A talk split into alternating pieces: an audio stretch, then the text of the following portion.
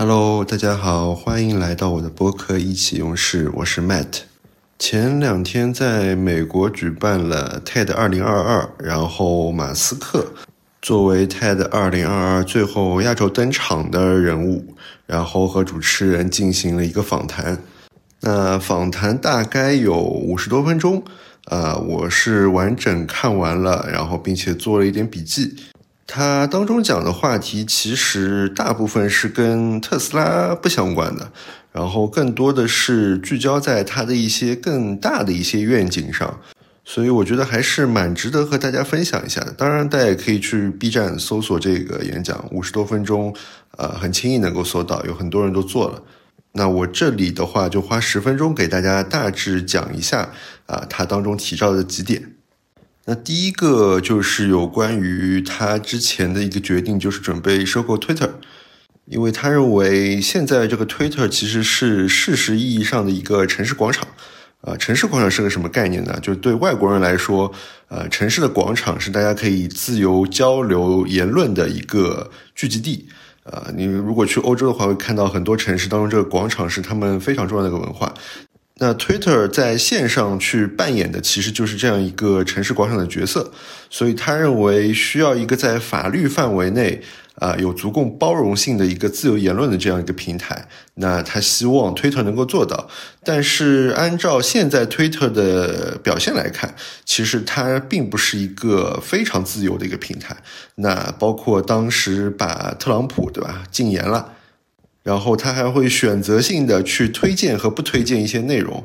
那马斯克认为，呃，推荐和屏蔽的这个算法，包括人为的一些操作，比如说把一个人禁言，或者对某一条 Twitter 进行限流，对吧？让不能让更多人去看到这个东西。那他认为这些操作都应该是透明并且开源的。我们确实是要反对一些极端主义的这些恐怖主义的一些内容，对吧？但是你也不能说因为意见不同就把人家给禁言了，对吧？人们应该可以公开的看到这个算法是怎么对所有的 Twitter 进行操作的，并且能够提出一些改进的意见。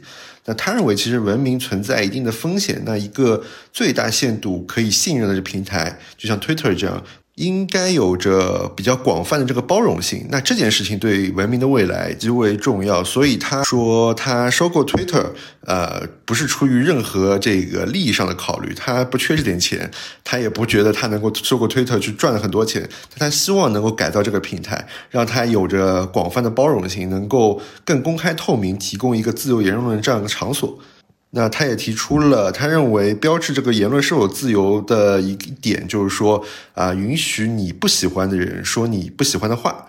那还有一点就是，他收购 Twitter 以后，他就希望快点把这些呃自动发帖的这种自动垃圾的这种机器人能够屏蔽掉。他认为这件事情对整个互联网这个健康的发展、人类的这个文明的发展都是极为不利的。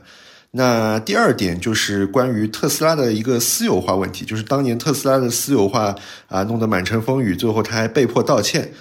那他也借着这个平台去说了一下当年的这个情况，其实是美国的证券交易委员会，他明知道马斯克有足够的资金可以去完成这个私有化，但依然去展开了这个调查。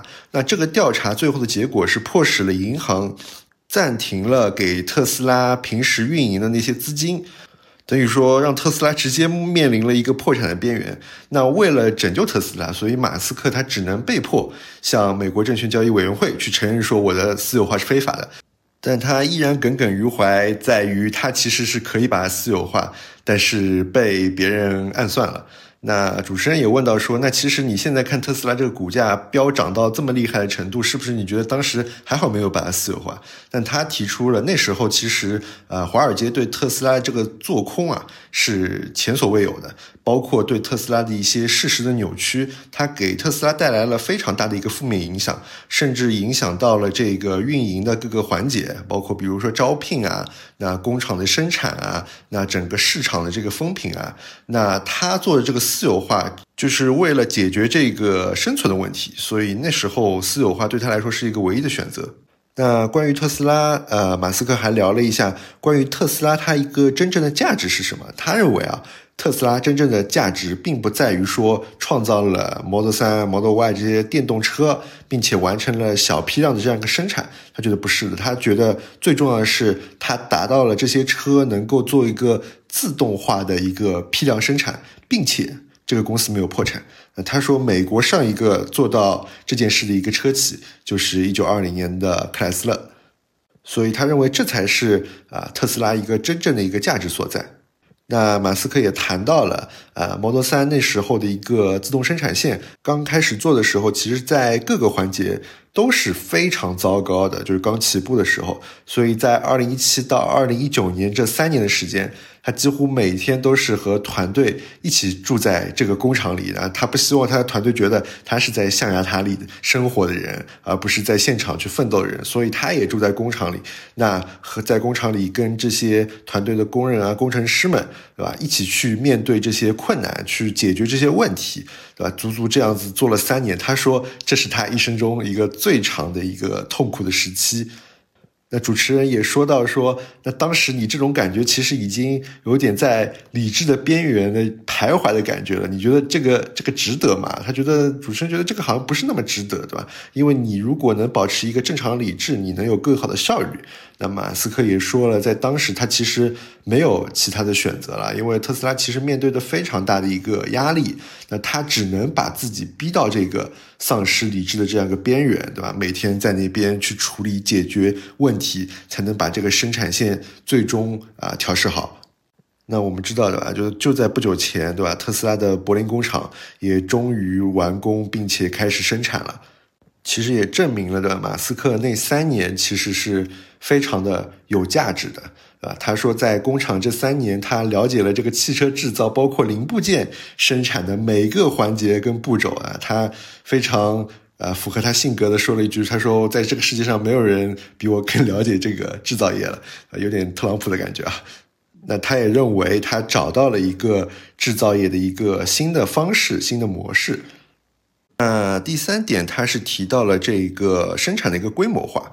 呃，他认为为了加速这个可持续能源的这个实现啊，它其实涉及到这个工业上一个巨大的一个经济体的转型，所以他认为必须完成一个非常大的一个规模化的对产业的改造，而不是仅仅聚焦于一些小规模的生产。那他认为一个可持续的能源的一个未来，它的能源必须是。全部为可持续能源，那所有的交通工具应该实现电动化，包括所有的生活用品也应该实现电动化。那马斯克的团队预计是需要三百太瓦时的这个电池储能，全球全球需要这点电池储能才能够将所有生活所需的能源都从可持续的能源转化为电能。那这个数字其实是。当前的一个呃电池安装量的一千倍，所以是非常庞大的一个数字。那必须要通过规模化去实现。那可持续能源的这个未来到底什么时候能够到来呢？就取决于这个规模增长的这样一个速度。他认为是需要全社会共同去扩大这个规模的这个生产，来达到整个的一个需求的总容量的。那接下去在主持人的引导下，他谈到了关于自己的一些事情。因为他是患有一个叫亚斯伯格综合症的这样的一个病，那用一个通俗的话来讲，他就是有自闭症，但是这种自闭症是对智力没有影响的一种自闭症。那他也谈到了，因为这个自闭症的原因，所以他的社交方面其实呃并没有那么自然，那他更会倾向于从字面去理解。一些事物，呃别人说什么，他认为就是什么了。但是很多时候，呃，别人表达的时候，他话里其实有其他的意思，对吧？我们中国人最喜欢这样说话了，啊，话里有话，对吧？他花了一些时间才理解说，哦，原来大多数人，对吧？他说话并不是那么直接的，他有其他的寓意在他的话里。那他觉得这件事情其实是大多数人能够凭直觉就能理解的，就能知道。OK，呃，他表达的是另外一种意思，但他因为有这样子症状，所以他倾向于从字面去直白的理解这样一件事物，呃，有点像绝对理性的这样子。感觉，所以他小时候也经常会被霸凌。他认为他的童年并没有那么开心。那因为这个样子的一个童年的原因，所以他也逐渐从大量的这个书籍的阅读中啊，懂得了非常多的道理。那他最喜欢的事情就是可能一个晚上坐在那边，就要去编一些程序。他觉得这是他可能最享受的一件事情了啊。但是可能他觉得对大部分人并不是这样子的。那这种在社交和外部世界没有浪费那么多精力的这样子一个情况。啊，他觉得是有可能帮助他更深层次的从深度而不是广度上啊了解了这个世界的一个运作。呃主持人也问到了，说为什么他能在这么多不同的领域，对吧，都能找到科学的一些突破口，并且能从商业角度去寻找到最佳的一个平衡，然后去找到这个呃我们说的商机。那他没有正面回答这个问题啊，但他说他不管面对什么样一个情况啊，他都对真理存在着一种绝对的一种痴迷、一种迷恋。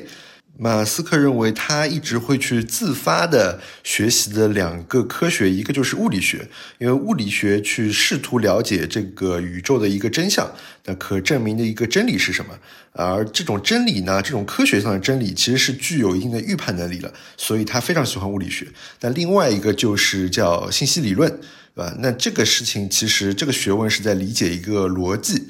那有一种理论说，这个这个信息理论其实可能比物理学是在一个更基础的层面去运行的，对吧？因为理论上来说，这种信息理论跟我们大脑的这样一种运作的逻辑可能是很接近的。所以他认为物理学跟信息理论这两个都非常重要。那接下去他还其实聊到了一些哲学的话题，他提到了一部书，叫做《银河系漫游指南》，对吧？就是所有科幻迷都知道的这个非常有名的一个科幻作品。那这本书有点荒诞，对吧？它里面给到了说宇宙的一个终极答案就是四十二，但是没有人知道这个问题是什么。最终的那个终极的问题是什么？那大家都在追寻这个最终的终极问题，他才知道这个答案的意义是什么。所以他认为啊，这个有时候其实问题要比答案更加难。那面对这个宇宙可能已经展现在我们面前的这个所有的答案，到底是应该提出什么样的问题，对吧？才能找到这个宇宙的真理？他认为这个是随着我们这个认知和意识的这种不断的扩展，我们才能更好的去问出这个最后的这个问题，去构建问题，然后去理解我们人类在这个世界上存在的这个意义啊，这个就有点哲学了。那马斯克认为这个扩展。知觉和意识的这个边界，对吧？才能更好的去理解宇宙的这样的一个本质。那最后一点啊，就是聊到这个未来的一些畅想，对吧？啊，马斯克也认为我们可能会有一个比较数字化的这样未来。那他现在也有小孩子了嘛，所以他也说到了啊，他希望能够努力让每一个孩子成长的这个未来变得更好。那最后他其实说了一段啊，还是蛮令人感慨的、蛮感动的一段话。那我这边就直接把这段话念一下。马斯克说：“未来是你可以期待而不是感到悲伤的东西，是早晨起床后会为此感到兴奋的东西，是值得奋斗的，让我们感到兴奋的那种未来。那未来不应该是一个接一个的悲剧，解决一个又一个悲惨的问题。那一定有什么东西能让你兴奋，能让你想要活下去。”那确实，这段话就是说的非常好，就是你能感觉到他这个境界啊，就完全不是一个简简单单造一辆电动车的这样一个 CEO 的这样子一个境界。他终极的一个目标啊，就是为人类的这个美好的未来而奋斗。